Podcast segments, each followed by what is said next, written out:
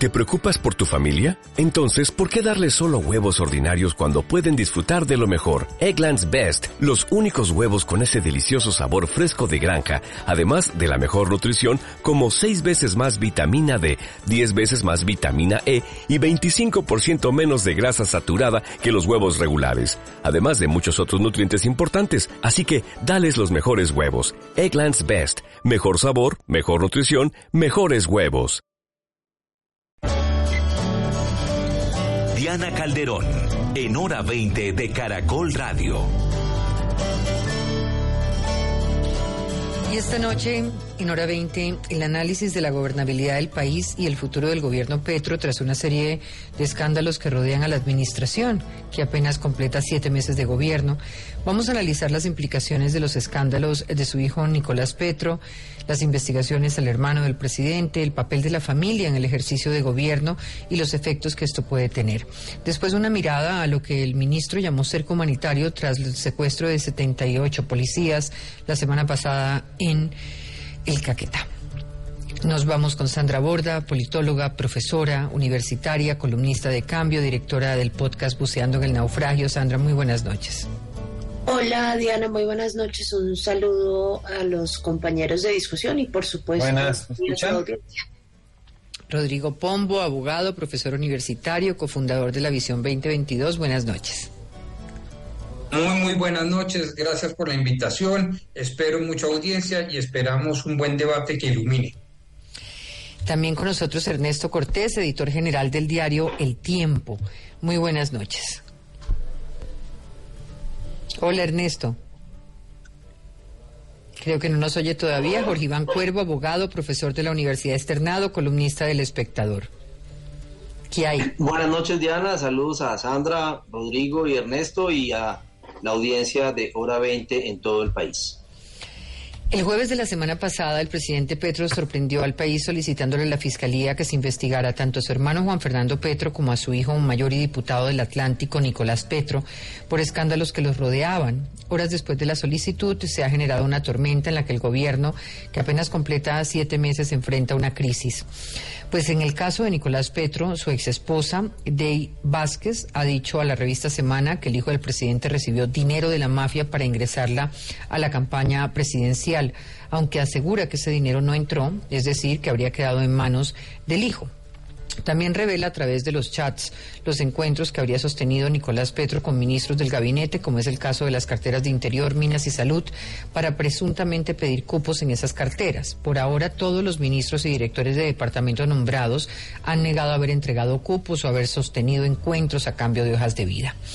Otro caso es el de Juan Fernando Petro, pues la Fiscalía investiga desde hace un par de meses presuntas recepciones de dinero de narcotraficantes para que ingresaran a los beneficios que daría la paz total. Incluso esta polémica viene desde la campaña cuando se reveló el llamado Pacto de la Picota y los beneficios del perdón social. Sin embargo, el hermano del presidente lo ha negado. Hoy en entrevista con Vanessa de la Torre dijo que esto no ha ocurrido, que hay conjuras maliciosas y afirmó en un comunicado que el presidente decide, abro comillas, sin miramento alguno, colocar a los suyos a padecer el escarnio público para colocarnos como blanco de ataques injuriosos hasta cuando la verdad aflore al final.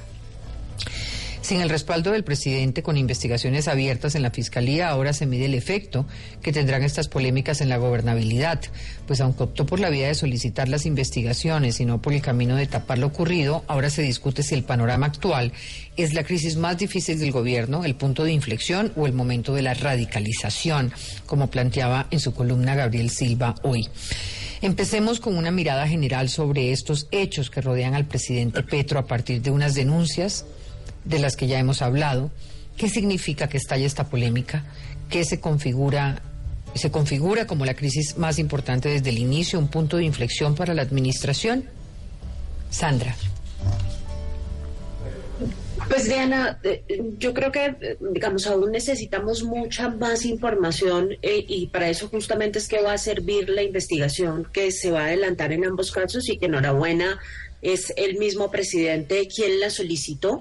Em, yo, digamos, solamente lamento un par de cosas en todo este episodio. El primero de ellos es justamente que no hubieran solicitado la investigación, sino hasta el momento hasta el que, en el que se hace el escándalo por cuenta de la revelación de los medios de comunicación. Esa información era una información que ya se tenía en Palacio eh, y que hubiese invitado una, a una investigación desde mucho antes, pues no mucho antes, pero por lo menos sí un mes antes de que se hiciera pública. La, sensación que le deja a uno esto es que es justamente el costo de que los medios de comunicación hayan revelado eh, estos, estos datos lo que, lo que empuja al gobierno y particularmente al presidente a, invitar una investigación. Pero en cualquier caso, finalmente lo ha hecho. Eh, yo creo que eso son buenas noticias. Eh, digamos, uno puede entender el, el, tipo de sentimiento que eso le genera a un hermano y a un hijo que esperan un respaldo absoluto, pero creo que la obligación eh, del presidente es una obligación que va más allá de sus vínculos familiares y que tiene que responder a las necesidades de Estado. Y las necesidades de Estado son justamente que todo el mundo tenga absolutamente claro cuáles son la naturaleza de los vínculos que en uno y otro caso existen, eh, eh, qué tan ilegales son eh, y, por supuesto que tan vinculadas están con el presidente mismo, porque una cosa es que el presidente esté invitando la investigación y otra muy distinta que sea ya un hecho Em, que él definitivamente no tuviera información alguna sobre lo que está sucediendo. Eso no sabemos eh, si es cierto o no. Em, yo, yo creo que parte, parte de lo que tiene que pasar acá es entonces eh, que se adelante una investigación seria, que el gobierno y el Ejecutivo respeten la división de poderes y se mantengan alejados de cualquier interferencia en esa investigación em, y que finalmente respondan quienes tienen que responder. Yo creo que parte del del, del truco aquí es, es justamente eh, que el presidente logre separarse de este asunto, cosa que yo no, no, no veo tan fácil. Fíjese que en el caso más similar em, que hemos tenido a una cosa de este estilo, que, que fue en el proceso 8000 y que obviamente era mucho más dinero y estaba entrando directamente a la campaña y demás, siempre quedó un gran halo de duda de si el presidente estaba informado o no, y finalmente los funcionarios involucrados no eran familiares directos del presidente. Eh, en este caso la cosa es un poco más complicada porque es su propio hijo el que está recibiendo esos dineros eh, y hasta donde tengo entendido él no ha logrado explicar cómo es posible que con un salario de diputado en el Atlántico haya tenido semejante nivel de adquisición eh, que, se ha eh, eh, ventilado y se ha hecho público a través de todos los medios de comunicación. Yo creo que hay mucha gente que tiene que dar muy muchas y, muy contenciosas cuentas de lo que está sucediendo, pero no me cabe la menor duda de que esto es un golpe muy duro para el gobierno que, que le va a minar ostensiblemente los niveles de legitimidad a la hora de lidiar con organizaciones ilegales, eh, particularmente con organizaciones criminales, eh, porque si algo necesitaba este gobierno para poner a funcionar una política de sometimiento a la justicia completamente legítima era justamente no tener ningún vínculo de ninguna naturaleza con organizaciones eh, criminales a las que va a intentar someter eh, a la justicia. Creo que eh, esto, destaco, ese, planteamiento que hace ahí y es un poco mm. la legitimidad que se pierde ah. cuando desde el gobierno hay que dialogar, hay que hay que dialogar para someter a los criminales sin mm. tener ninguna sombra de duda sobre el accionar eh, y las personas que además están a cargo del mismo. Jorge Iván, Rodrigo. Bueno, yo, yo creo que fue una semana muy difícil para, para el presidente de la República, para el gobierno, porque creo que hubo turbulencia en varios frentes. Ustedes han, se han referido a uno, lo llamémoslo el frente personal familiar, que eso es muy complicado eh, por, todas las preguntas que surgen alrededor de eso. Yo creo que la, la salida de eso eh, eh, es clarificar o dejarle a la Fiscalía eh, toda la, capacidad para establecer qué realmente fue lo que pasó y la, y la propia solicitud que hizo el presidente a la Fiscalía creo que va en ese sentido. Pero también hubo turbulencia en otros frentes. Yo creo que hubo turbulencia en el frente propio del gobierno, la, la pequeña crisis ministerial que hubo con la salida de tres Mm, eh, ministros, creo que eso también es un tema que, tiene que enfrentar el gobierno. Hubo crisis de orden público, por ejemplo, lo que pasó en San Vicente del Caguán es, es, muy grave. Ya hoy también hay, por ejemplo, eh, eh, movilizaciones de, la misma naturaleza en el nordeste antioqueño, el, paro minero. Y también hubo turbulencia en otro frente que, que, es interesante el término, eh, eh, los mensajes que enviaron tanto el Consejo de Estado como la Corte Constitucional, el primero suspendiendo el decreto que le daba las funciones al presidente de regular las tarifas de los servicios públicos y la Corte Constitucional en una demanda frente a la ley de paz total, si bien no suspendió la ley, envió el mensaje de que es posible que llegado el caso, alguna restricción, con algunas restricciones muy muy, muy exigentes, eh, podría suspender eh, una ley. Eh, digamos, criterio que en lo que a mí concierne no comparto para nada, porque eso no es una función, no está ni en ninguna constitución, ni en la ley, ni en el decreto que, regula las funciones de la Corte Constitucional. pero eso es un mensaje. Entonces yo creo que se abrieron cuatro, hubo cuatro frentes de turbulencia que yo no creo que, que, alcancen a, pensar, como era la pregunta inicial, a afectar la gobernabilidad del, del, presidente. Digamos un poco, quiero usar la metáfora de, del capitán de barco, ¿sí? si el mar está tranquilo, eh, eh, el, el, capitán puede dirigir el barco con tranquilidad hacia el norte, pero si hay turbulencia en el mar, eh, quizás el, el, capitán de barco se olvida un poco del, del objetivo y tiene que eh, superar un poco la turbulencia. Entonces yo creo que, que, esta situación hace que el gobierno pierda un poco la perspectiva de las grandes reformas, de, los grandes relatos, por llamarlo así, y va a tener que en, los próximos días desarrollar una, una estrategia como para decir un poco, restablecer la normalidad y que pase la turbulencia. Esa es la primera mirada que, que yo tengo. Rodrigo.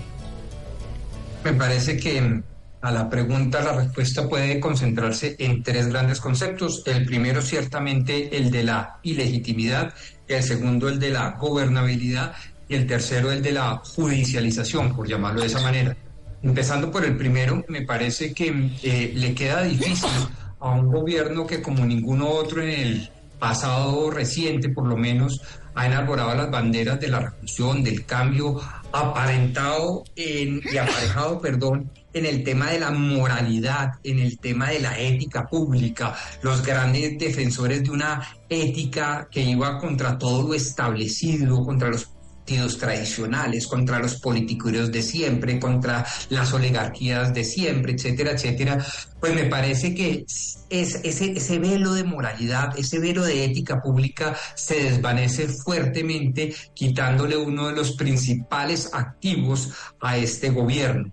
Eh, eso es, es, de preocuparse para tiros y troyanos, porque evidentemente pasa inmediatamente afecta el segundo punto, que es el de la gobernabilidad. En temas tan sensibles y críticos como el de negociar bajo la óptica del sometimiento o bajo la óptica, digamos, de un perdón mucho más ampliado, sea cual sea este, pues siempre va a quedar la duda más que justificada, razonable y legítima, según la cual la gran cantidad de colombianos va a preguntarse si eso obedeció a una genuina política de Estado o a unos intereses de pasillos provenientes de unas negociaciones en las cárceles colombianas. Eso no le hace bien, me parece a mí, al país. Me parece, por el contrario, que empieza a alimentar el discurso de la oposición con, con reflexión, con, con, sensatez, según el cual, repito, pues evidentemente no obedece a una genuina, auténtica y conveniente política de Estado, sino a unos intereses muy oscuros de un gobernante particular en una etapa de nuestra política particular. Y eso eh, en nada ayuda a, toda la agenda de paz total del doctor P. Y para finalizar, y como nota de colofón, pues uno tiene que también advertir que en nada conviene a la estabilidad institucional, eh, institucional del país el hecho de que de alguna manera se abren investigaciones de todo tipo. En este caso, empiezan por las más severas, que son las investigaciones de tipo penal.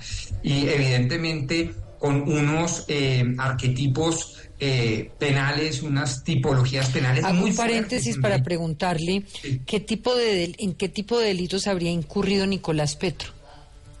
Yo, no soy abogado penalista y acudo pues al oráculo de todos estos temas, al director de Derecho Penal de la Javeriana, el doctor José Fernando Mestre, y uno podría preguntarle a los grandes penalistas del país, con, digamos, con, con, la anotación hecha de que yo puedo inducir eventualmente error, yo advertiría cuatro grupos para su respuesta. La primera, todo, todo aquello que tiene que ver con, con tergiversación de dinero, especulado en favor de terceros si se trata de servidor público, enriquecimiento en favor de terceros o en favor Every day, we rise, challenging ourselves to work for what we believe in.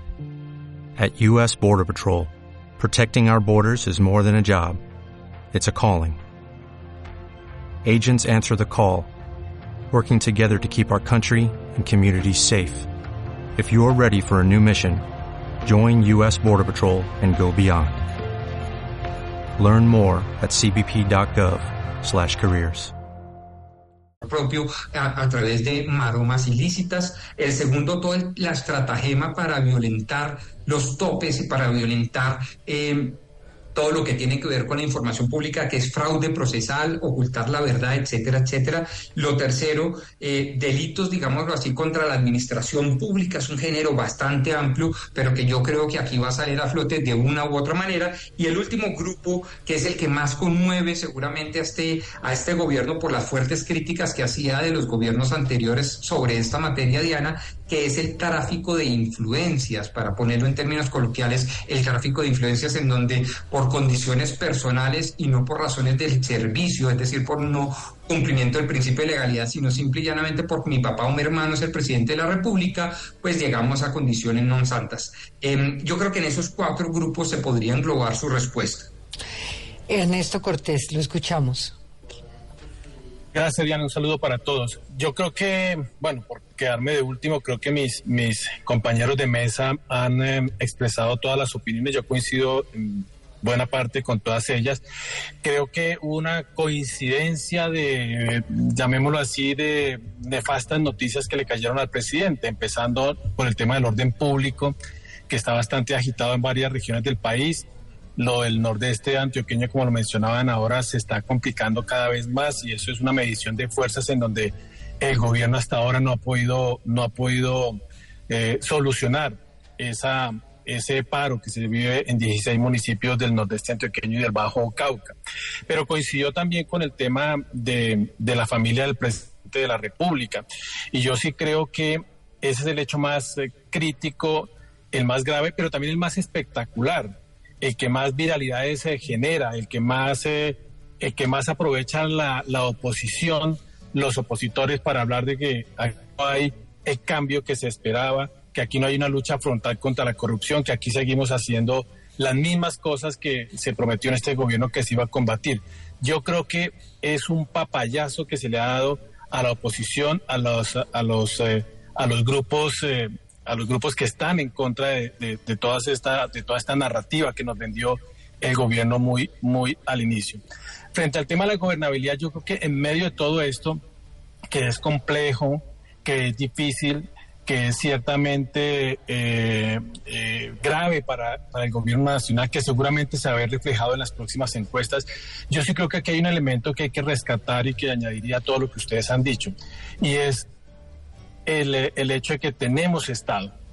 Creo que el, el pronunciamiento de las Cortes, eh, creo que la posición que adopta la, la Procuradora hoy con el tema de, del, del ministro Prada, creo que eh, la, actitud que ha asumido el propio fiscal general, creo que nos habla de una institucionalidad. Y esa institucionalidad la están respetando todos, incluyendo al propio presidente de la República, que no solamente eh, como bien decía Sandra al comienzo, fue el primero en manifestar y pedir a la justicia que, investigara estos hechos, sino que estaba dispuesto a, someterse a lo que dijera la justicia. Eso me parece que habla bien del presidente, eso me parece que habla bien del Estado. Lo de las cortes, lo de las cortes, aunque el presidente salió con un trino un poco destemplado, al final él termina aceptando eh, eh, que para eso está el Consejo de Estado y que él seguirá buscando otras vías, pero no está por encima de la ley. Me parece que eso es muy importante, que en medio de esta coyuntura estemos confirmando que pese a, los temores que tenían muchos con, el, con, con este nuevo gobierno y con este cisma que se está produciendo, que yo creo que es normal, yo creo que cuando se trata de un cambio de, de estilo de política en el gobierno se presentan estos temblores, estos sismas, excepto en el caso del presidente y del hijo del presidente y su hermano. Creo que es normal que ese cambio esté generando estos, estos temblores. Sí. Y creo Ahora, que lo que yo, se yo está acá tengo... quedando claro es que hay, hay hay Estado, Diana, hay Estado y que las instituciones están funcionando. Ahora, aquí hay una solicitud de Roy Barreras eh, que mencionábamos hace poco durante la emisión del noticiero en el sentido de que debe suspenderse inmediatamente cualquier tipo de aproximación a los narcotraficantes. Eh, Sandra decía ahorita que este es, digamos, el peor escenario. Mm, eh, y lo mencionaba también Rodrigo, cuando la bandera es de transparencia, de cero corrupción, cuando hay tantas dudas frente a todo esto, ¿hasta qué punto debería suspenderse? absolutamente todo el ejercicio de paz total hasta que no haya una claridad en lo que tiene que ver con el papel de Juan Fernando Petro e incluso hasta que no haya por parte del alto comisionado pues las claridades pertinentes. Yo, creo que parte del problema que hay ahí, Diana, es que como todavía no hay ley aprobada, tampoco hay reglas del juego acerca de cómo se va a hacer este asunto. Yo estaba escuchando hace, hace un rato a Iván Cepeda decir, bueno, eh, apenas tengamos ley, salgamos con esto adelante, porque es justamente la ley lo que nos va a permitir saber dónde, dónde están las líneas rojas y dónde, cuáles son las reglas básicas del juego em, bajo las cuales se va a dar el, sometimiento de estos grupos criminales. Si uno logra tener una ley sólida que blinde digamos, la posibilidad de, que se cuelen por entre las grietas eh, eh, todas estas formas de corrupción que generan necesariamente lidiar con los grupos y las organizaciones criminales, yo creo que uno está al otro lado. Pero es que el problema es que no hay ley, no hay reglas del juego y adicionalmente entonces eh, tenemos este escándalo eh, que, que, se destapa la semana pasada y que deja todo el mundo como en una suerte de limbo eh, muy raro que creo que no beneficia para nada el programa de, de, de paz total del gobierno. Mire, me estaba acordando yo que el día de la posesión de Petro, cuando se echó este discurso dentro del Palacio de Nariño frente a todos los ministros, les dijo con toda claridad, les dijo, mire, no podemos hacer una gestión que tenga el más mínimo asomo de duda ni el más mínimo asomo de corrupción, porque estamos en el ojo de todo el mundo en este instante, por una razón simple y es que cuando eran oposición no se perdían media en materia de corrupción. Entonces, claro, cuando usted pone la barra tan alta, em, eh, obviamente invita a que el resto de gente esté observando todos y cada uno de los movimientos que usted está haciendo y preocupándose constantemente para que sean movimientos limpios. Se lo dijo Petro a los miembros de su gabinete en este momento. Entonces imagínese lo duro que tiene que estar siendo para el gobierno en este instante que los primeros escándalos de corrupción con los que tienen que lidiar no sean provenientes ni de los miembros del gabinete ni de los miembros de otras fuerzas políticas que lo acompañaron, sino que nada más y nada menos estaban sucediendo dentro de su propia familia. Entonces, yo, yo creo que esto le genera un problema muy grave al gobierno. Em, que, que, que, que, tiene que empezar a solucionar de nuevo, fijando reglas del juego y haciendo además que los miembros de su familia se sometan a las reglas del juego existentes y pasen por todo el procedimiento judicial que sea absolutamente necesario pasar para que esta cosa quede esclarecida. Cualquier asomo de duda es nada más y nada menos que un problema enorme que tienen que enfrentar con, con el plan de adelantar la, la paz total hacia adelante. Diana, si me permites, quiero complementar un poco lo que dice eh, lo que dice Sandra. Yo creo que en el caso de la familia presidencial, yo me acojo a lo que ustedes dijeron muy al comienzo. Aquí hay que esperar las investigaciones.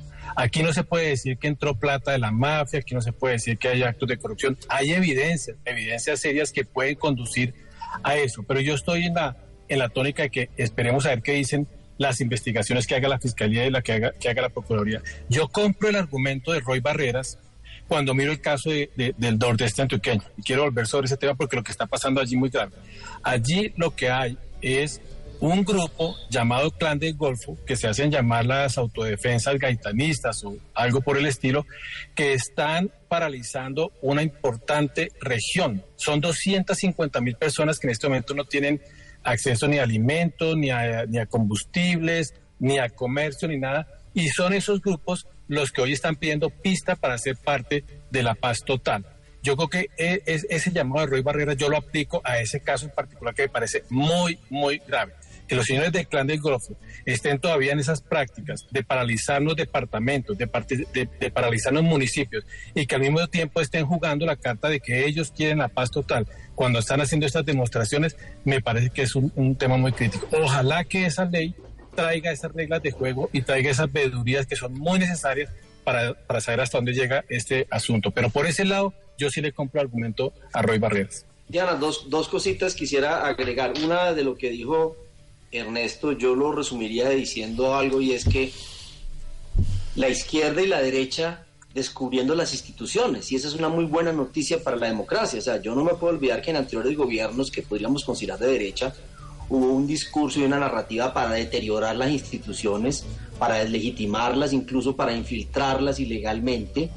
Eh, y, que ahora tanto la, la izquierda y la derecha, por decirlo así, reconozcan la importancia de la institución, el funcionamiento de la Procuraduría, el cumplimiento del, debido proceso y de las reglas institucionales, esa en el fondo es una buena noticia para, para la democracia. Y sobre lo segundo, que no se ha hablado mucho, el papel de, Roy, de Roy. A mí me está empezando a preocupar el doble papel que está jugando Roy, porque para algunas cosas él se presenta como una especie de vocero del gobierno. Pero cuando eh, pasan cosas en el gobierno, entonces ahí sí asume su, su, su condición de presidente del Congreso, como jugando ahí a una especie de semiparlamentarismo híbrido que no, que no es bueno para la institucionalidad. Es decir, el Congreso de la República es una institución y él, y él que hace parte de la coalición lo que tiene que estar es ayudando a tramitar la, la, la, la iniciativa legislativa. Pero las decisiones del gobierno, yo creo que Roy Barrera se está metiendo demasiado en, en, cosas de gobierno y eso afecta la institucionalidad y ese doble juego creo que que no le hace bien. Entonces, repito, para algunas cosas en las que, en las que eh, eh, el gobierno lo hace bien, entonces él, él habla como vocero del gobierno. Pero, pero Jorge Iván, ese es el juego, ese es el juego de los políticos. Uno no le puede pedir, uno no le puede pedir a los políticos en el Congreso que hacen parte de la coalición que le juren lealtad perpetua al presidente bajo cualquier condición. Ese no es el objetivo del Congreso. O sea, si algo está pasando con el ejecutivo, si algo está pasando con el ejecutivo, si están, si están incurriendo en faltas, los primeros que tienen la función de monitorear de denunciar y de hacerle contrapeso a lo que sea que esté pasando en el Ejecutivo son el Congreso. Ahí nadie tiene la obligación de jurar lealtad perpetua a costa de lo que sea. No, de acuerdo, pero yo sí no creo que, eso sea la función que, tenga de coherencia. Ni nadie en el Congreso. a ver, vayámonos un poquito al, tema de fondo, al tema de fondo acá. Yo les pido un, eh, les voy a mencionar tres columnas que, sobre las cuales me gustaría una aproximación.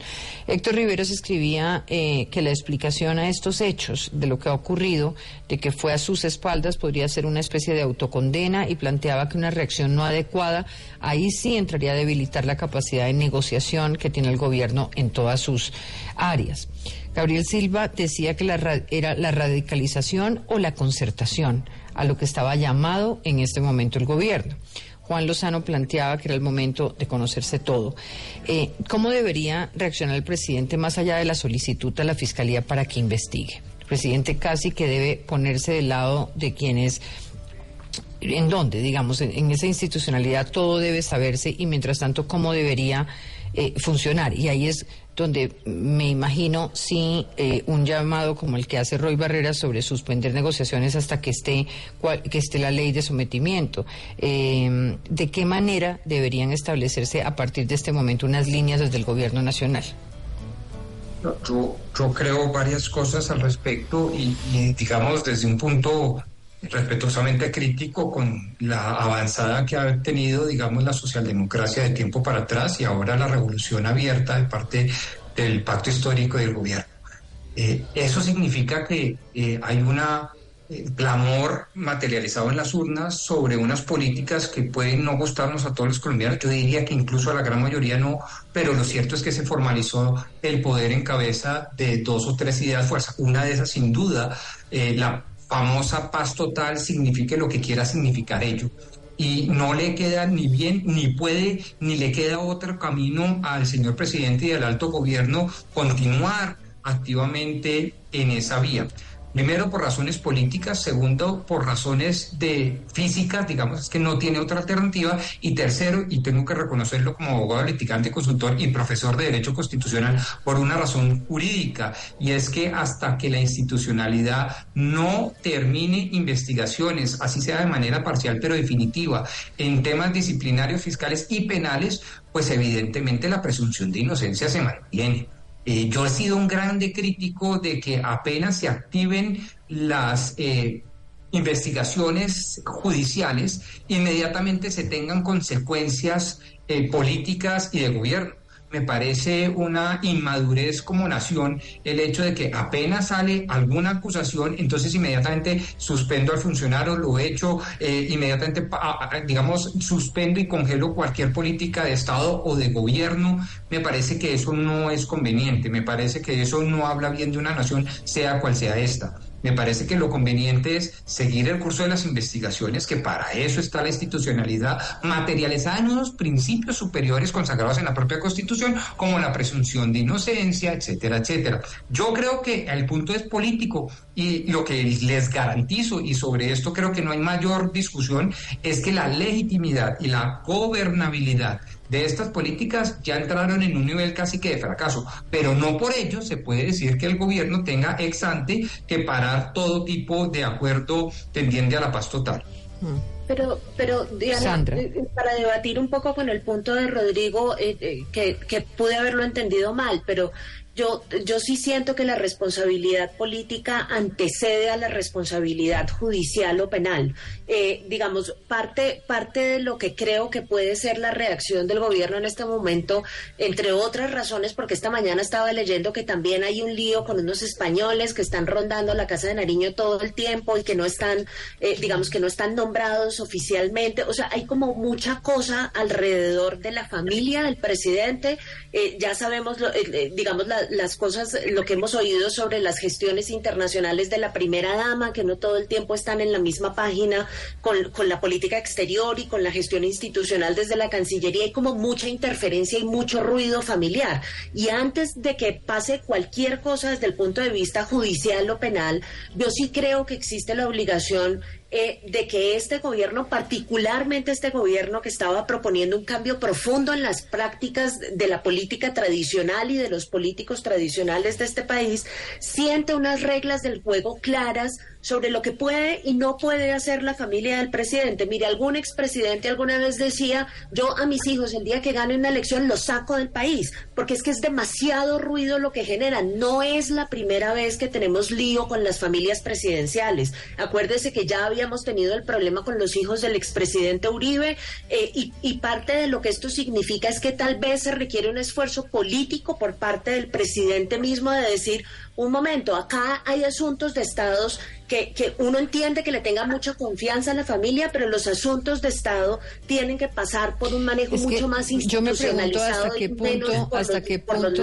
valía la pena que los ministros se, se, sometieran a atender al hijo del presidente, que la directora del DAPRE, del DPS, cinco ministros, o sea, solo eso deberían aceptar esas reuniones para qué es normal estas reuniones o sea pues, me imagino que con diputados eh, lo hacen pero con el hijo del presidente no habría que haber tenido una posición desde el principio sí pues sí, entiendo que en un consejo de ministros del mes de febrero el mm. presidente Petro advirtió a ministros y a directores de departamentos que no recibieran visitas de sus familias, de sus familiares en sus despachos. E, e, esa advertencia la hizo como en el mes de febrero eh, y habría que ver si fue acatada o no en su, en, su momento.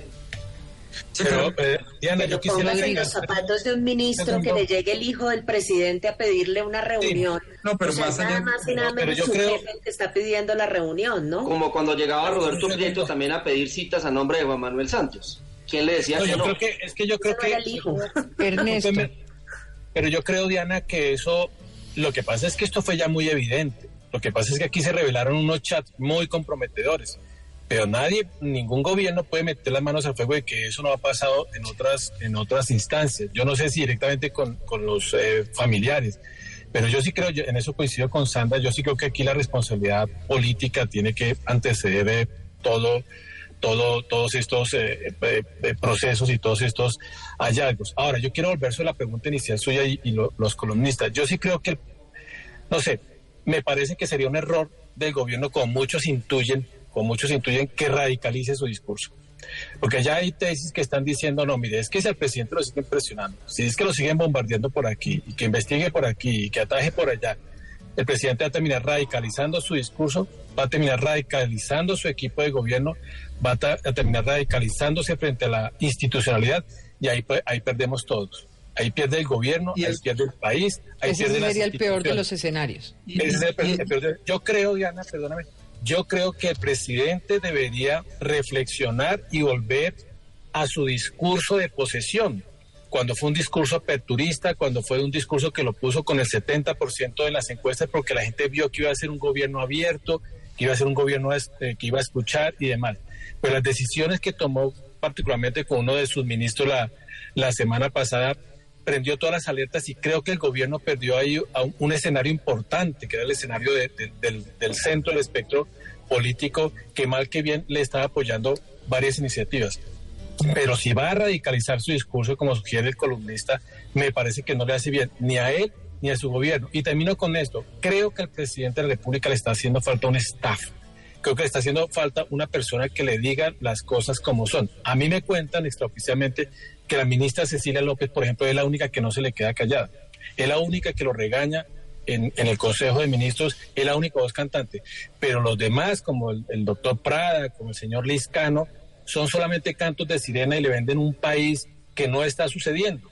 Le venden un país ideal, le, hacen caso en todo, no le cuestionan decisiones y creo que le hace falta un Germán Montoya para irnos a, casos concretos. Creo que le hace falta una persona que le hable con, sinceridad al presidente antes de que el presidente termine radicalizándose porque sería el peor de los escenarios. No, pensaba hoy sí, sí, eso es lo que además hace un daño enorme a la democracia, la imposibilidad de una alternancia de poder y de, de gobiernos y de la incapacidad también de la izquierda para generar eh, modelos viables de, país. Ya regresamos, vamos a hacer una pausa.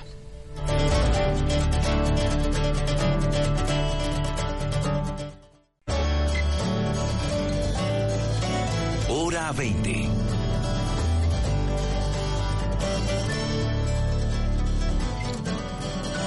Regresamos en hora 20 y hoy estamos con Rodrigo Prombo, con Sandra Borda, con Ernesto Cortés, con Jorge Iván Cuervo, analizando en esta primera parte la gobernabilidad, los efectos que hay eh, para el gobierno luego de los escándalos de la última semana. Pero pasemos ahora a otra situación que enfrenta el gobierno, Petro, tras la azonada en la vereda de los Pozos en Caquetá, en la que un grupo de campesinos, la Guardia Indígena, completaban una protesta de más de 40 días por los incumplimientos en una pavimentación de una vía de la zona, pero además en el reclamo de derechos sobre las tierras. La petrolera Emerald Energy, que operaba allí, que opera allí, tenía un acuerdo para participar en los estudios técnicos de la construcción de la vía. Y en medio de las protestas, los líderes campesinos quemaron las instalaciones de la petrolera y secuestraron por más de 32 horas a 78 policías, seis funcionarios de la compañía que hacían presencia en el lugar. Sin embargo, para el ministro del Interior, Alfonso Prada, se trató de un cerco humanitario, una figura que dijo es propia de los derechos humanos, pero que no se aplica para el caso. Una declaración que ahora le cuesta una investigación en la Procuraduría, pues según lo que ha dicho la Procuradora Margarita Cabello, es que debe ser la justicia la que determine si se trató de un secuestro. A pesar de la discusión conceptual, semántica, la protesta dejó víctimas mortales. Se trata de la muerte tanto de un policía como de un campesino. También se logró un acuerdo entre el gobierno y la Guardia Campesina que aborda incluir en la zona de los, en los caminos veredales que impulsa el gobierno, revisar el acuerdo de pavimentación de la vía con Invías, conformar una comisión de derechos humanos para vigilar las condiciones de la protesta en departamentos como Meta, Guaviare y Caquetá. Y por otro lado, los campesinos se comprometieron a levantar la protesta sin ejercer violencia y de asistir a las mesas técnicas que convoque el gobierno. ¿Cuándo se puede considerar que hay un cerco humanitario? ¿Cuándo es válido eh, utilizar esa palabra? Cuando después de 32 horas 78 policías estuvieron secuestrados por los campesinos y la guardia. ¿Cómo funcionan realmente esos cercos? Rodrigo. Sandra, hágale usted que es la experta en el tema. Hágale, Sandra. no, pues esa pregunta es una pregunta legal. Pensé que ustedes que son abogados iban a saltar a contestarla de Jorge Iván, usted, usted hágale porque es que esa definición es bastante, bastante etérea, por decirlo menos. Claro, pero digamos, en gracia y discusión es una figura del derecho internacional humanitario que en un momento determinado, por ejemplo, se puede usar para evitar que haya eh, más afectación de violaciones de derechos humanos en un momento determinado. Entonces, eh, está, está, no es clara, eh, como bien dice Rodrigo, no está regulada por el derecho internacional humanitario, pero puede interpretarse siempre bajo el principio de buena fe que en un momento determinado las autoridades, por ejemplo, pueden ordenar no, no, no hacer ataques en un momento determinado para que salgan unas comunidades de unas zonas donde haya, por ejemplo, enfrentamiento entre grupos armados y, eh, ilegales. Entonces, se hace ese, ese, ese, corredor humanitario, generalmente se habla de un corredor humanitario, donde, por ejemplo, hay cese de hostilidades, el gobierno, el Estado no interviene y las personas pueden salir por razones humanitarias. Lo que pasó aquí en, en, San Vicente de no puede ser considerado bajo ninguna circunstancia un, un cerco humanitario, un corredor humanitario, yo creo que en ese sentido las, declaraciones del ministro Prada fueron eh, desafortunadas.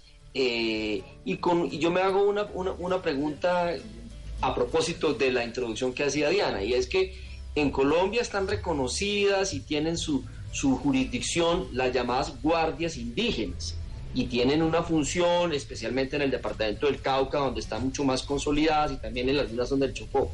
Pero la figura de guardias campesinas eso no parece que esté claro que esté protegido por la ley.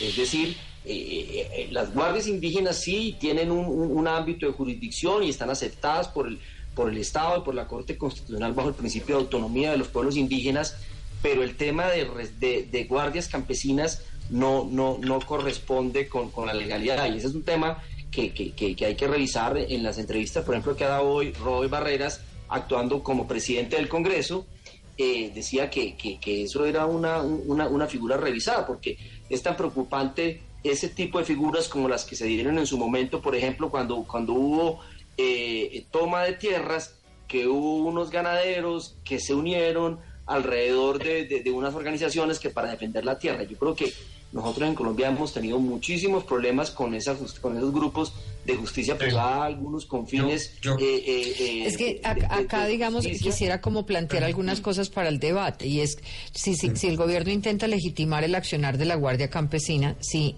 planteando que no es un secuestro y llamándolo de otra forma cambia la connotación de lo ocurrido, y esto mirado a la luz de lo que ha venido ocurriendo. Y les recuerdo nada más, 36 militares en la misma situación en noviembre en Nariño, ocurrido en mayo en Tibú con el secuestro de soldados. En enero de este año fueron 36 militares en Vista Hermosa.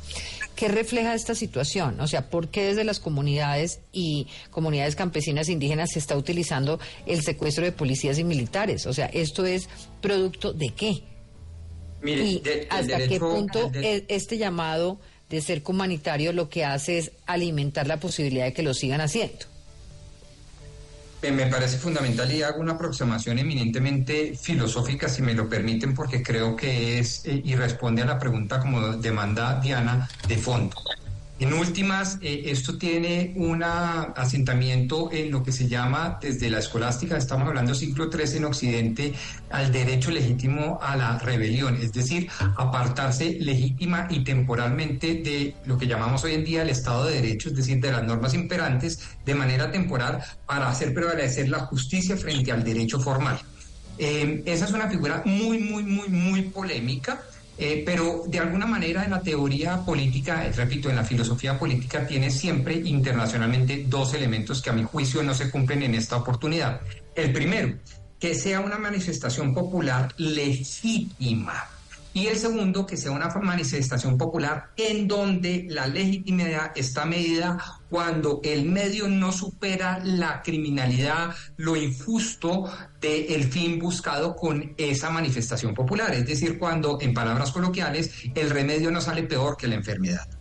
Y me parece que por esas dos razones estudiadas desde la filosofía política, uno podría decir que independientemente del nombre que se quiera utilizar, ser humanitario, ser humanitario de grupos campesinos o de grupos indígenas o de afrodescendientes o de raizales o de rom o el que usted quiera, me parece que nos hemos tristemente acostumbrado como nación que cualquier persona que tenga cierto poder de acción coercitivo, pues se impone al Estado legítimo de derecho, al interés general que defiende la Constitución del 91, al Estado de Derecho que se representa, entre otras cosas, en las leyes y en las instituciones, sobre todo en el monopolio legítimo de la fuerza.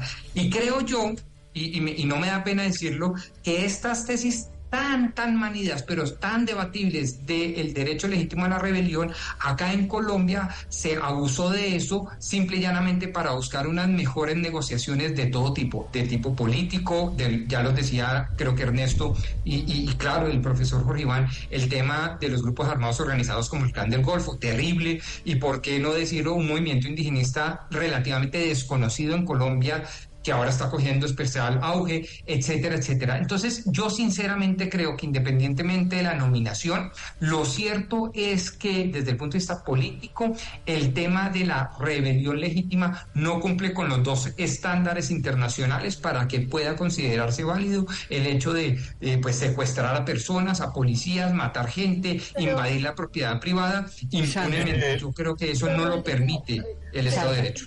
Yo, yo creo que, que más allá de, de, la realidad formal, que por supuesto es importante, creo que hay que tener una cosa en mente y es que, digamos, el gran dilema o, el, o la gran encerrona en la que se encuentran estas comunidades eh, tiene que ver justamente, fíjese con, con, la situación como exactamente como sucedió. De un lado, eh, por el hecho de haber utilizado la violencia, se discute eh, casi que nada las reivindicaciones que estaban detrás de, del movimiento. ¿Cierto? Entonces, ciertamente estas comunidades están teniendo un problema con una multinacional, están teniendo una problema, un problema de falta de cumplimiento de promesas, están teniendo, digamos, la tensión grande que han generado. Pero por eso mismo la, pero, pero perdóneme, déjeme terminar porque si no la cosa queda incompleta y queda como siempre, como si yo estuviera justificando el uso de la violencia y eso no es lo que estoy haciendo. Entonces tengo que soltar la idea completa. Entonces, quedan atrapadas entre, entre unas necesidades legítimas entre, entre una total eh, negligencia por parte del Estado en contribuir a que se acepten esas decisiones, esas reivindicaciones y eh, ayudar a tramitarlas de forma pacífica. Y adicionalmente, lo que estaba diciendo el gobierno del, eh, del Caquetá, el secretario de gobierno y, la contralora de Caquetá era que encima de todo estaban empezando a ser infiltradas por disidencias de las FARC y eso es en una muy buena parte lo que activa el uso de la violencia. Entonces son comunidades que básicamente no tienen a nadie de su lado. Claro, Obviamente, y, con la, y con toda la razón usted dice, cuando se hace uso de la violencia de esa forma, se está pasando uno todos los límites de la protesta y todos los límites de la reclamación. Yo estoy totalmente de acuerdo con usted, pero, pero lo único que pido es que en el análisis incorporemos la dificultad enorme que tienen estas comunidades para que el Estado salga a atenderlas, para que les preste ese tipo de atención. Claro, y ahí entiendo, ahí entiendo un punto que me parece interesante en ese planteamiento. Ilegales, Estado, en ese planteamiento de Sandra que podría tener explicación en las altísimas expectativas creadas a esas, comunidades eh, que cuyos tiempos pues no les están funcionando y una institucionalidad que ellos creyeron que era automática en las promesas del cambio. Pero adicional a eso... Porque esa tensión social ha existido desde siempre. Claro, pero ahora, digamos, recurren a unos escenarios, de hecho, que sienten fueron validados incluso por el gobierno al que hoy le están reclamando. Pues yo creo que si se sintieran validados por el gobierno no tendrían necesidad de recurrir a los, a los escenarios de hecho. Vienen recurriendo a los escenarios de hecho desde hace tiempo, taponando vías, eh, digamos, eh, tratando de llamar la atención de formas desesperadas y, y, y, básicamente en la situación en la que se encuentran ahora no es inexplicable, quiero decir, es que por cuenta de la violencia que se cometió en esa, en esa protesta, eh, hoy nadie está discutiendo cuáles eran las necesidades necesidades por las cuales estaban saliendo a protestar. Eh, y, tiene o no que ver la existencia de grupos ilegales, disidencias de las FARC en esos escenarios que se aprovechen de los escenarios de protesta social de las comunidades para cometer actos ilícitos y después terminamos en un escenario en el que todo el mundo queda desatendido y no le damos ninguna respuesta a lo, justamente a las razones que los tienen saliendo en ese nivel de desesperación. Me parece un muy buen punto ese. Ernesto. Sí, yo, yo quisiera recoger algo de eso. Yo estoy parcialmente de acuerdo con Sandra, pero yo creo que todo acto que implique violencia extrema, como la que se vivió en el Caquetá, tiene que ser repudiable. Por mucha reclamación social ancestral que se tenga en una región, yo creo que eso no justifica las vías de hecho violentas. Yo creo que, y, eso es un discurso. está de acuerdo todo el mundo. Y en eso, y en eso, y en eso. Todo nadie le da la bienvenida a los actos de violencia en los escenarios de. Nadie está diciendo, nadie, está diciendo eso, pero a mí sí me parece, eh, Sandra y Diana, que eso está tomando fuerza en el país. A mí me parece que eso, esto se está convirtiendo en un modus operandi peligroso para el país, peligroso para la, ahí sí es cierto, para la gobernabilidad del presidente. Y me preocupa mucho que el ministro Prada, ya en otra situación similar, creo que fue en la vía que comunicaba hacia Barranca Bermeja que Barranca Bermeja se estaba quedando sin gasolina. El ministro Prada, cuando fue a atender allá la situación, dijo, no, es que ahora nosotros estamos, viniendo, estamos eh, eh, asistiendo acá a estas manifestaciones porque son reclamaciones que vienen de hace tiempo y nosotros estamos, vamos a ponernos al día con todos ellos. A mí me parece que si se tratara de reivindicaciones y de que la gente tenga derecho a adelantar este tipo de acciones, no nos va a alcanzar la vida para todo lo que, lo que están reclamando en distintas regiones del país. A mí me parece que volviendo al tema del, del cerco humanitario, yo no soy abogado ni penalista ni mucho menos, pero se sobreentiende que el cerco humanitario es para garantizar la vida de las personas. Y, y, lo, que, lo que está tomando fuerza peligrosamente es que las comunidades estén actuando eh, eh, amparadas o aupadas o presionadas por grupos al margen de la ley para reivindicar sus derechos y para reivindicar sus, sus, eh, sus, eh, sus inquietudes y sus promesas. Y el gobierno no puede caer en eso. Yo creo que está, es válida la protesta, es válida que, que las comunidades se manifiesten, es válido que, que, que, protesten, que se tomen vías, me parece que eso está bien. Lo que está mal es que el gobierno ceda a esas pretensiones cuando por medio hay actos de violencia y de barbarie como los que se vivieron en esta oportunidad. Y sobre todo, y estoy seguro que el gobierno tiene conocimiento que detrás de esto hay grupos al margen de la ley, narcotraficantes en, en particular y grupos armados que están aprovechando esta coyuntura y que se están dando cuenta que el gobierno es así como está atendiendo las comunidades. Pero yo no entiendo entonces cómo se supone que le vamos a responder a esas comunidades. Si, si demandan pacíficamente sus necesidades y, sus reivindicaciones, nadie les para bolas. si se les filtran grupos ilegales y pasan este tipo de cosas, todo el mundo termina concentrado porque son los grupos ilegales los que están manipulando a las comunidades, no al revés. ¿Sí? Es, es justamente que las están usando para, para infiltrarlas y para producir el tipo de violencia que pero, pero Sandra, el Entonces, cuando pasa eso, también la respuesta es que el gobierno no debería contestar porque suceden estas cosas. ¿Cuándo les contesta el gobierno? Obviamente, entonces el gobierno va a contestarle a unas comunidades presionadas por grupos ilegales, por grupos narcotraficantes que tienen... ¿Cuándo les contesta entonces? Digamos que en ese escenario no. Entonces, ¿cuándo les contesta? Eso, que no les ha contestado históricamente nunca. eso es lo que les ha prometido el, gobierno del ministro Prada. El gobierno está prometiendo, prometiendo el oro y el moro. Y está diciendo nosotros, eh, protesten que nosotros ya llegamos con las soluciones. Pero la, el gobierno. Eso no es lo que está diciendo el gobierno. No los está invitando a protestar. ni ellos están saliendo porque el gobierno les esté pidiendo que salgan a el protestar. Ministro Prada lo dijo, el ministro Prada lo dijo. Las comunidades tienen derecho a protestar y nosotros estamos llegando aquí a atender a atender inquietudes, a atender reclamos que vienen de años atrás. La diferencia está mal en eso. Pero lo que no... Le pregunto, le pregunto el, escenario... Viendo que el gobierno, es que el gobierno no puede, está invitando a que las comunidades ejerzan el gobierno, el gobierno no, aceptar. el gobierno no puede, no puede aceptar que después de asesinar a policías, asesinar a campesinos, destruir infraestructura, eh, eh, y secuestrar a unas personas, entonces ahí sí me siento a negociar. No, la función del gobierno, la función del gobierno es someter a la justicia a la gente que cometa actos ilegales y atender las demandas sociales. Esa es la función del gobierno.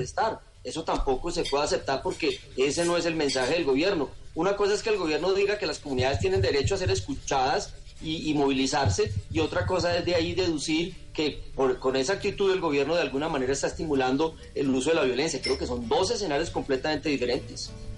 Y adicionalmente yo creo que el gobierno, el gobierno tiene dos funciones fundamentales. Una claramente es enjuiciar a aquellos que fueron los responsables de los actos ilegales que se cometieron, desde el secuestro de policías, porque eso no es ningún cerco, eso es un secuestro, hasta el asesinato del policía y el asesinato del campesino. Por eso hay absoluta necesidad de que se imponga la ley y que se enjuicien a las personas que están ahí.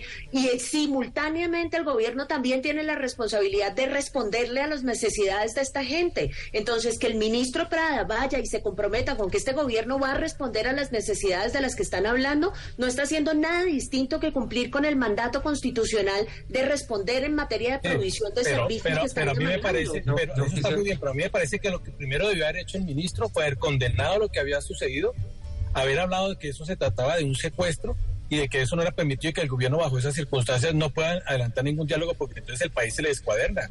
Entonces todo el mundo va a, a- a secuestrar policías y militares en las regiones para ser escuchado. Me parece que Todos eso los es gobiernos de este país han negociado gravísimo. bajo esas circunstancias, o si Ah, no, las negociaciones Sí, sí, con los indígenas en el sur del país cada vez que bloquean la Panamericana, ¿cuándo sucede? Cuando bloquean la Panamericana, porque este Estado no tiene la capacidad de ponerle atención a las comunidades en necesidad cuando lo llaman a pedir las cosas a las buenas. ¿Qué hacemos? Este es el Estado débil que Entonces, tenemos. entonces, ese- entonces gobernemos a las malas. Eh, Rodrigo que Pombo pedía la palabra. Espéreme un segundito, que Rodrigo que pedía la palabra. Ta- para darle simplemente una perspectiva un tanto académica, porque yo creo de transmitir eh, con distintos argumentos lo que eh, Ernesto dice, yo creo que con buen, eh, buen tino.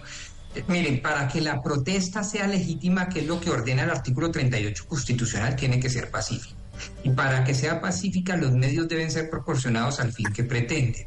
Y en ese orden de ideas, hacer valer la Constitución no es nada distinto que, por una parte, promover, no solo permitir, promover inclusive manifestación si es menester, siempre y cuando sea pacífica, y por la otra parte, condenar con toda la fuerza la ley, incluyendo el uso legítimo de la fuerza. Alguien como Sorel hablaría del uso legítimo de la violencia en cabeza del Estado, eh, pero siendo legítima para precisamente hacer prevalecer el Estado de Derecho. ¿Eso qué significa? Que independientemente que todos los gobiernos en el pasado hayan vivido las vicisitudes de negociar en marco de un conflicto, lo cierto es que ese no es el deber ser de una sociedad moderna. El deber ser de una sociedad civilizada es manifestarse incluso pacíficamente a través de ciertas vías de hecho, pero pacíficas y proporcionales. No se pueden equiparar en consecuencia ejemplos del pasado de, por ejemplo, ocupar a través de unos muchachos o de unas negritudes o de unas eh, comunidades raizales una vía pública o espacio público cualquiera que este sea con el secuestro de decenas de servidores públicos de particulares, con matanzas e inclusive con violación sistemática de los derechos humanos. Y ahí está la proporcionalidad que demanda la Corte Constitucional. El test de constitucionalidad es precisamente eso, cuando se pasan de raya, si me permiten el coloquialismo, y de esa manera uno podría inferir rápidamente que el gobierno Petro actúa bien cuando impone la ley para que no se pase en raya y actúa también bien cuando, eh, manifi- eh, cuando perdón, promueve la manifestación pacífica precisamente para hacer valer unas necesidades. sea De cual acuerdo. Por cierto, Ahora, por cierto, simplemente que pongámoslo sí- en contexto, estamos hablando de estudios y diseños de una vía terciaria versus secuestro y muerte. ¿A dónde está la proporcionalidad? Pues aquí están los argumentos y las opiniones de cada uno de ustedes. Lo cierto es que hay un- unos grupos criminales hoy que siguen enriqueciéndose de sus rentas ilegales en posibles negociaciones eh, de el escenario de paz total corruptas, unas comunidades violentadas reclamando derechos y promesas sin creer en la institucionalidad ni en la autoridad y a merced de los grupos ilegales en sus territorios. Y sin contar con los periodistas que un informe de la FLIP, por ejemplo, en Putumayo, están absolutamente intimidados. Entonces aquí nos queda abierta la pregunta de qué pasa, en qué escenario queda la paz total, sin la confianza en la autoridad y como planteaba Sandra al principio, sin la legitimidad de la transparencia eh, y esa bandera que recordaba Pombo sobre la moralidad y la ética pública. Nada fácil el escenario para recomponer y que ojalá no sea la radicalización y, y el abandono de esos territorios que fue sobre los cuales se erige la posibilidad del cambio. Gracias, gracias a ustedes por estar en hora 20. Señora, gracias por la invitación. Un abrazo. Jorge Iván, Sandra, Ernesto, un abrazo. Gracias. Un abrazo para todos. Gracias.